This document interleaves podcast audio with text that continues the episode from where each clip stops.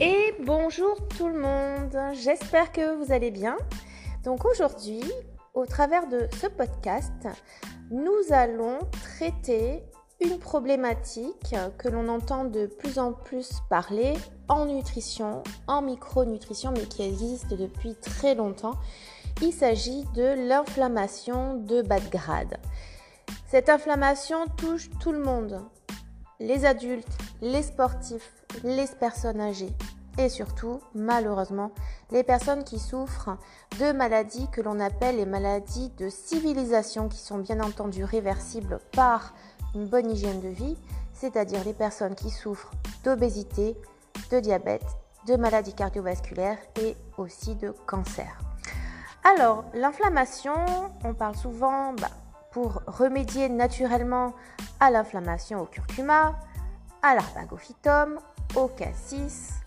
Alors, c'est super euh, d'agir naturellement et ce symptomatiquement, mais euh, ce qui serait encore mieux, ce serait d'agir sur les facteurs qui favorisent cette inflammation.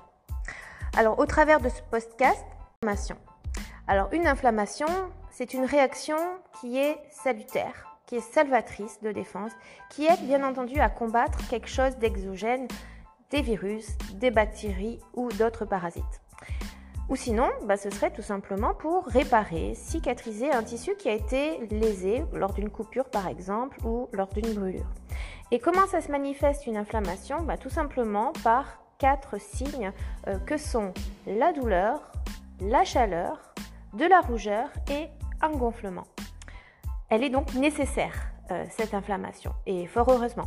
Elle fait partie des processus euh, homéostasiques du corps, c'est-à-dire tout ce qui est en rapport avec l'équilibre du corps. Alors le problème, c'est que euh, si le corps ne dispose pas ou pas assez d'outils pour arrêter cette inflammation, et eh bien petit à petit, cette inflammation va devenir chronique et envahira tout l'organisme. Et c'est là où il est important d'agir par une bonne hygiène de vie, par des mesures nutritionnelles que nous allons voir maintenant. Alors l'inflammation que je vais vous parler aujourd'hui, on l'appelle aussi euh, l'inflammation surnoise parce qu'elle est silencieuse. On l'appelle aussi à bas bruit. Et d'un courant scientifique, on parle d'inflammation de bas de grade. Alors, de quoi s'agit-il au juste? Alors, c'est une inflammation qui ne va pas du coup, c'est pour ça qu'elle est surnoise, occasionner de chaleur, de douleur, de gonflement ni de rougeur. C'est pour ça que le, problème, c'est comment on arrive à l'identifier. Alors, je vais vous expliquer tout à l'heure comment on arrive à diagnostiquer euh, une inflammation de bas de grade. Mais en tout cas, là, euh, ce qui va être important de savoir, c'est quelles sont les conséquences sur notre corps euh, de cette inflammation à bas bruit. Alors, lors d'une inflammation, surtout si elle devient chronique, le corps va produire en chaîne des radicaux libres. Alors, les radicaux libres, on en produit tout le temps, à chaque seconde. Par contre, c'est l'excès qui va être nuisible. Notre corps dispose d'un système qu'on appelle anti-radicalaire par l'intermédiaire d'antioxydants notre corps dispose de systèmes antioxydants que sont la SOD, c'est-à-dire la superoxyde dismutase. Nous avons aussi les catalases et pour finir, nous avons les glutathiones peroxydases.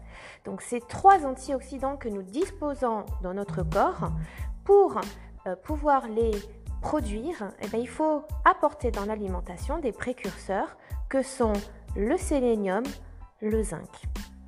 Donc c'est pour ça tout à l'heure que je vous donnerai quelques petits tuyaux pour savoir au quotidien comment apporter ces antioxydants pour créer ensuite dans notre corps suffisamment de ces catalases, superoxydismutase et glutathione peroxydase. Mais en tout cas, si vous comprenez bien, c'est l'excès de radicaux libres qui sera nocif pour le corps et qui sera du coup responsable d'un vieillissement qu'on appelle prématuré. Et, le, vieillissement prématuré, ça va se manifester par une usure cellulaire qui va être plus rapide que ce que ça le devrait. euh, il faut savoir une chose, c'est que euh, le génome, nous sommes tous conditionnés génétiquement pour avoir une durée de vie cellulaire en fonction de chaque organe. Si on a une mauvaise hygiène de vie, si on produit trop de radicaux libres, eh ben, la rapidité à laquelle les cellules de notre corps, et je le rappelle, on a des milliards de cellules, s'usent, eh ben, ça sera plus rapide et au bout d'un moment, c'est comme ça qu'on a des grosses pathologies. Mais en tout cas, l'inflammation à bas bruit euh, sera responsable euh, de toute façon euh, de tout un tas de problèmes, comme par exemple l'arthrose, un affaiblissement du système immunitaire, un diabète et aussi tout ce qui est pathologie neurodégénérative, comme par exemple Parkinson et Alzheimer. Et enfin, tout ce qui est maladie cardiovasculaire. Alors, ce qui nous importe, c'est surtout comment le diagnostiquer cette inflammation à bas bruit Tout simplement par une analyse de sang. Alors, à vos stylos, que faut-il chercher euh, En tout cas, quelle chose il faudrait demander euh, à votre prescripteur pour pouvoir faire votre prise de sang? Alors, bien entendu, il s'agit de choses qui ne sont pas remboursées par la sécurité sociale. Alors déjà, ça serait tout simplement, premièrement, votre profit en acides gras érythrocytaires, c'est-à-dire les acides gras constitutifs de vos érythrocytes. Donc ça, ça vous permettra de connaître votre profil en acides gras saturés, en acides gras monoinsaturés et en acides gras polyinsaturés, c'est-à-dire les fameux oméga 6 et les oméga 3, qui doivent être dans un certain équilibre. Ensuite, il faudra demander en plus ce qu'on appelle la CRP ultrasensible, c'est-à-dire tout simplement savoir s'il y a une inflammation. Autre chose aussi d'hyper, hyper important en micronutrition, c'est ce qu'on appelle l'homocystéine plasmatique, qui est bien souvent en trop dans le sang lorsqu'on manque de vitamines B6, B9 et B12. Donc l'important c'est d'avoir dans son alimentation, et ce au quotidien, de la vitamine B6, B9, B12 et pour rappel, ce sont des vitamines qui sont euh, hydrosolubles et qui doivent être apportées au quotidien parce qu'on en élimine beaucoup au travers de la sueur et au travers des urines. Sauf la B12 auquel on a quand même des réserves. Mais si on peut, tant qu'à faire, en apporter au quotidien, c'est encore mieux. Autre paramètre qu'il faudra rajouter sur la prise de sang, c'est ce qu'on appelle l'indice OMA et Quickie. Alors, quels sont ces indices? À quoi ils servent eh Ils serviront en tout cas à calculer la glycémie et l'insulinémie. Donc ça permet de voir un petit peu euh, comment on réagit face à la consommation de glucides. Et surtout, ça sera intéressant pour mettre en évidence une éventuelle insulino-résistance, une résistance à l'insuline que l'on rencontre très souvent chez les prédiabétiques, les personnes qui ont une surcharge pondérale. Autre chose qu'il faudra compléter au travers de cette analyse, ben, ça sera une analyse complète du fer.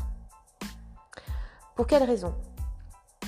Ben, Parce qu'il faut savoir une chose, c'est que en ayant une analyse complète du fer, ça nous permettra euh, de, voir un petit peu comment fonctionnent nos mitochondries. Et les mitochondries, ce sont nos petites centrales énergétiques que l'on a dans toutes nos cellules et qui sont capitales pour notre santé. On ne doit pas avoir une diminution de notre activité mitochondriale. C'est pas bon signe. Et comment on peut voir euh, par les signes qu'on a une baisse de notre activité mitochondriale?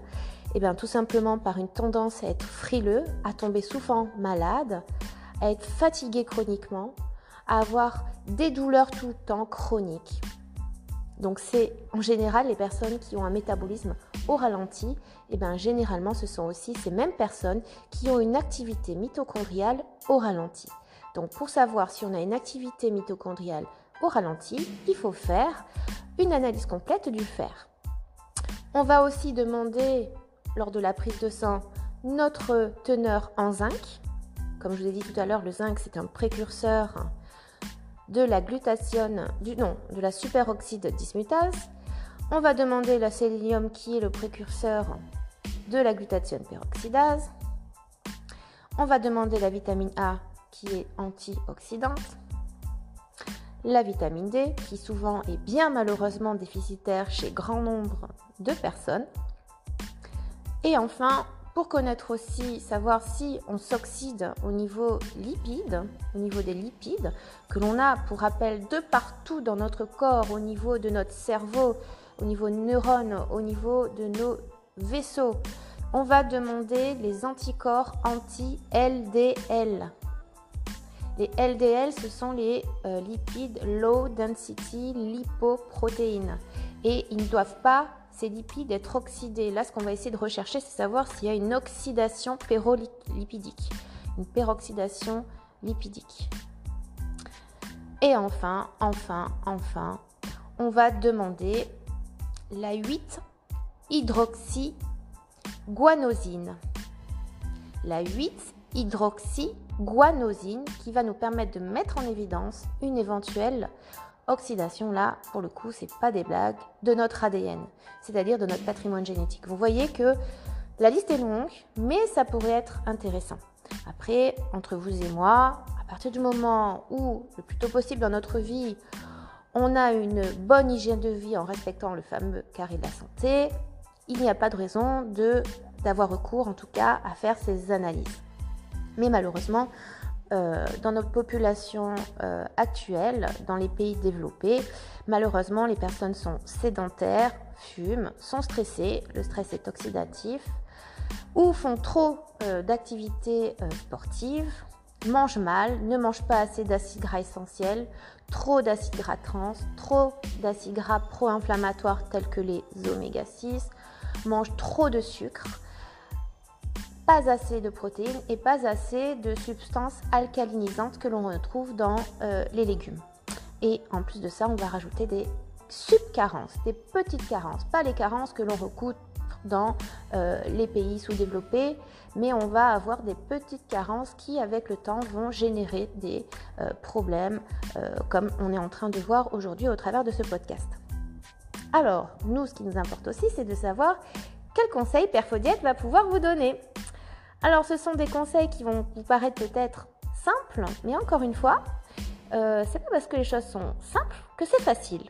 Parce qu'il va falloir que ce soit reproductible et reproductible tout le temps, au quotidien. Il n'y a pas de secret, c'est comme le sport, je le dis très souvent en formation, c'est la reproductivité, reproductibilité. Et ça, c'est euh, pas donné à tout le monde.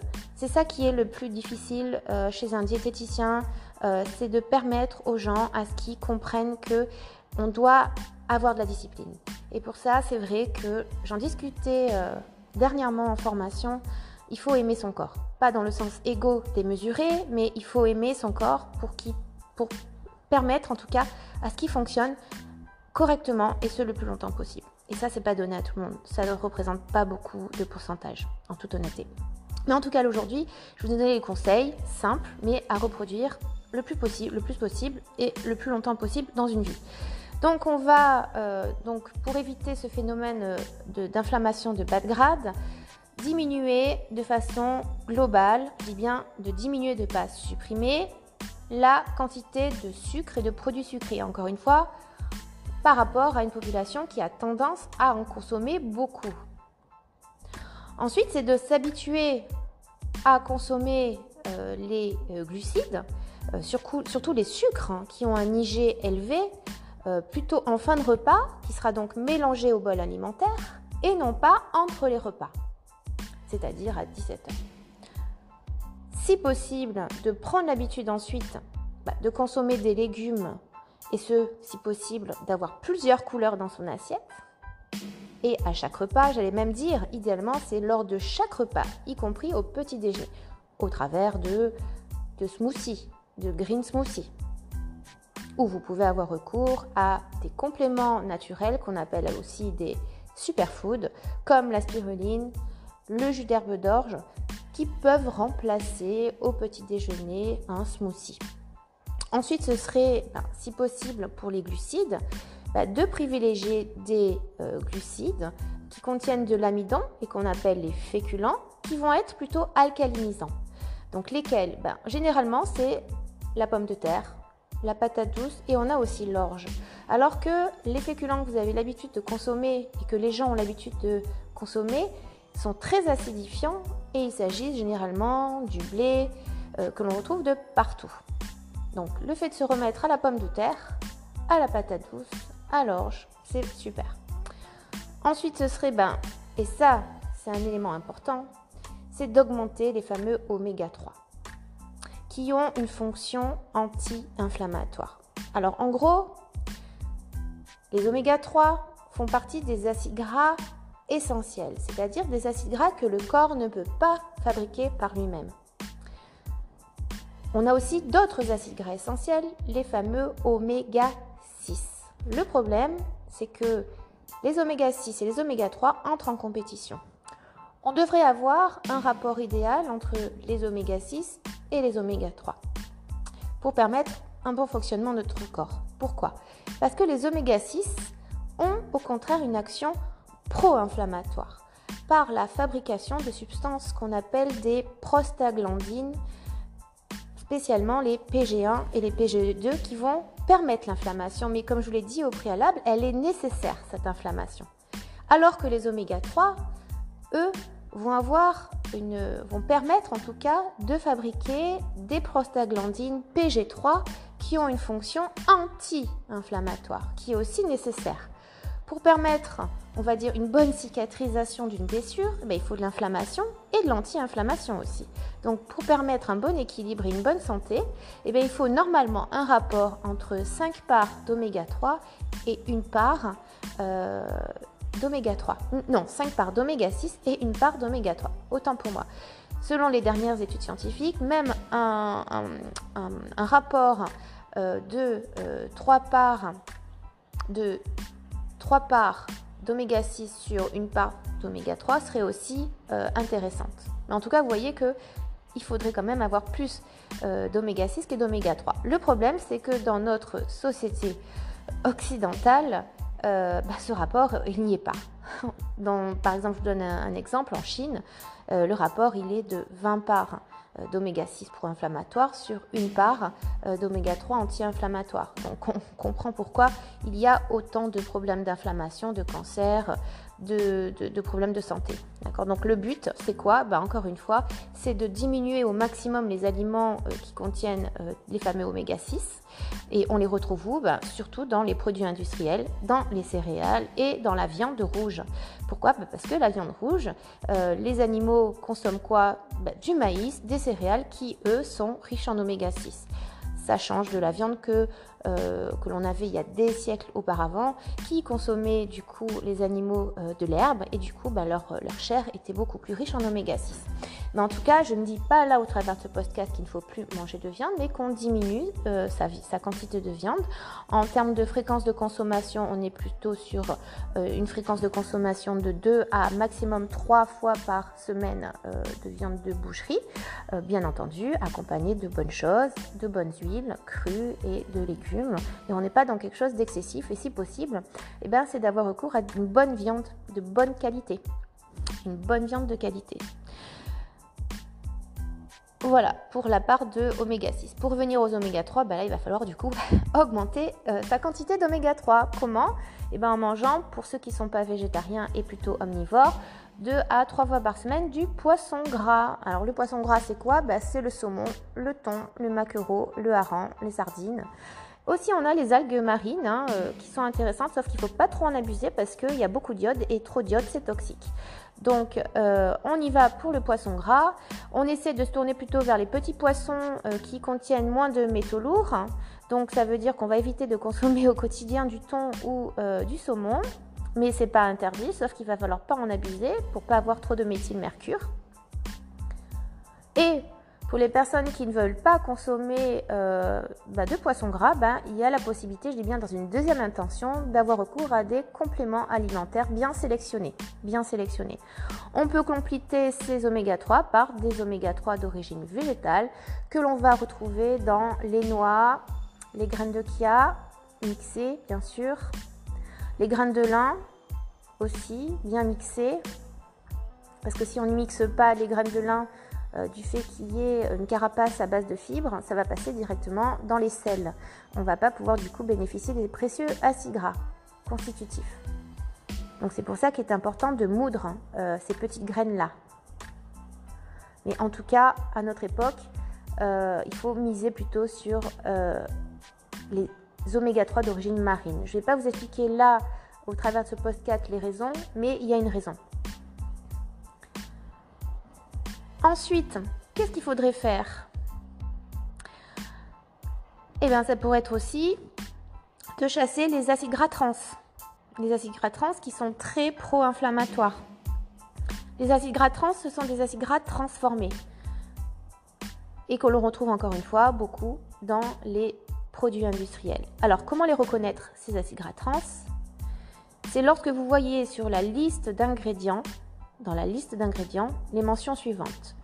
Huile hydrogénée, alors là, on sait que les huiles sont hydrogénées, ou graisse hydrogénée, et là où c'est plus difficile, c'est voyez sur une liste d'ingrédients la mention huile végétale sans aucune autre indication, ou graisse végétale.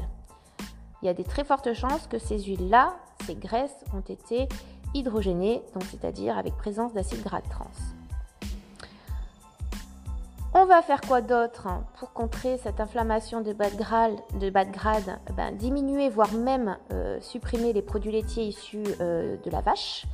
Les remplacer, si c'est possible, bien entendu au cas par cas, par euh, lait chèvre ou de brebis. Et encore une fois, là, je parle surtout des personnes qui en consomment beaucoup trop. Hein. J'ai déjà rencontré des personnes qui consommaient 1 kg euh, de fromage blanc à 0%. Là, on est dans l'excès. Une personne qui consomme 1 à 2 yaourts par jour sans autre laitage, sans autre fromage, on n'est pas dans l'excès, encore une fois. Ce qu'on va faire en plus, c'est qu'on va bien entendu, et ça c'est capital, c'est équilibrer la flore intestinale par des pré- et probiotiques naturels, Étant donné que lorsqu'on parle de flore intestinale, eh ben aussi on a affaire au foie qui doit être drainé. En général, on draine le foie deux fois par an. Au printemps et en automne, trois semaines suffisent amplement. Et pour finir, notre podcast pour les petits conseils de Perfodiète. L'alimentation doit être riche en antioxydants, donc c'est-à-dire en substances qui va neutraliser les radicaux libres à savoir la vitamine A, la vitamine D, la vitamine E, le zinc et le sélénium. Alors c'est très simple, la vitamine A, on la retrouve dans tout ce qui est, euh, et c'est là qui nous intéresse, dans tout ce qui est graisse, graisse animale. La vitamine A, on a deux formes. On a une forme végétale qu'on appelle le bêta-carotène, et on a une forme animale aussi et c'est celle-ci qui nous intéresse. Donc la forme animale, on en retrouve dans quoi? Bah, Dans le beurre. Donc du bon beurre le matin cru, tant que c'est pas la plaquette, il n'y a pas de souci. On en a dans les œufs, pas dans le blanc, dans le jaune. Donc des bons œufs mollets au petit-déj, nos soucis. On en a dans tout ce qui est poisson gras. On en a aussi dans les bonnes viandes grasses. Je ne dis pas qu'il faut en manger tous les jours à chaque repas, juste dire tout simplement qu'il ne faut pas les supprimer. La vitamine E, ben, c'est tout ce qui est huile, les huiles végétales, mais avec comme particularité de ne pas les cuire, donc consommer cru, de ne pas mettre la bouteille, un petit filet d'huile végétale bien sélectionnée, c'est-à-dire de qualité, pressée à froid. Ou sinon, par l'intermédiaire des graines oléagineuses, les noix, les amandes. Et encore une fois, on ne consomme pas le paquet d'amandes, qui sont quand même des aliments très riches en calories. Donc c'est l'équivalent en général d'un fond euh, de, de poignée. Prenez votre petite main, vous creusez, c'est le fond de la main. Pour ce qui est de la vitamine D, ben, on essaye d'aller au soleil. On essaye d'aller au soleil. 30 minutes au quotidien, les avant-bras, en sachant, petite parenthèse, que le cholestérol est capital pour avoir la vitamine D, donc on ne supprime pas le cholestérol dans son alimentation qui est une molécule indispensable. Et la vitamine D, étant donné que c'est une vitamine liposoluble, eh ben on en a dans tout ce qui est gras, donc le saumon, le beurre, le fromage, au lait entier. Donc les personnes qui sont toujours à la recherche de perdre du poids et à supprimer tous les aliments gras, ils font fausse route. Donc tout ce qui est produit allégé. Ensuite, le sélénium, ben, où on en trouve C'est très simple. Prenez pour habitude de consommer 3 noix de Brésil. Et puis, vous avez votre quota de sélénium. Ou sinon, par l'intermédiaire de la célé-levure, qui est de la levure enrichie en sélénium et que vous mettez sur vos petites salades ou sur votre petite soupe ou sur vos pâtes. Mais en tout cas, c'est capital. Et pour finir, le zinc. Donc le zinc, beaucoup de sportifs euh, qui font de la muscu connaissent au travers du ZMA, mais le zinc, euh, c'est vraiment un antioxydant puissant qui a vraiment d'immenses, d'immenses, d'immenses fonctions antioxydantes, entre autres. Dans le domaine du sport, chez l'homme, il est intéressant parce que le zinc permet la fabrication de la testostérone, permet aussi d'avoir une action euh, contre l'alcool, donc ça permet de, détoxifier le foie. Ensuite, euh, ça, permet aussi bah, tout ce qui est problème euh, cutané. On a aussi une action anabolisante protéique pour permettre la production de la masse musculaire. On a une action aussi pour améliorer la tolérance aux glucides. Donc le zinc est vraiment très très important et où on en trouve? Eh ben, on a intérêt à être omnivore. On en trouve encore une fois dans tout ce qui est protéines animales et surtout dans viande de boucherie. Donc quelqu'un qui ne mange pas de viande de boucherie, peut-être que le zinc n'est pas suffisant, donc d'où l'importance peut-être de se supplémenter. Donc voilà, euh, le podcast est fini, j'espère vous avoir appris des choses. Euh, c'est toujours un plaisir. Euh, je vous souhaite en tout cas une très bonne journée, je vous dis à très bientôt pour un prochain podcast.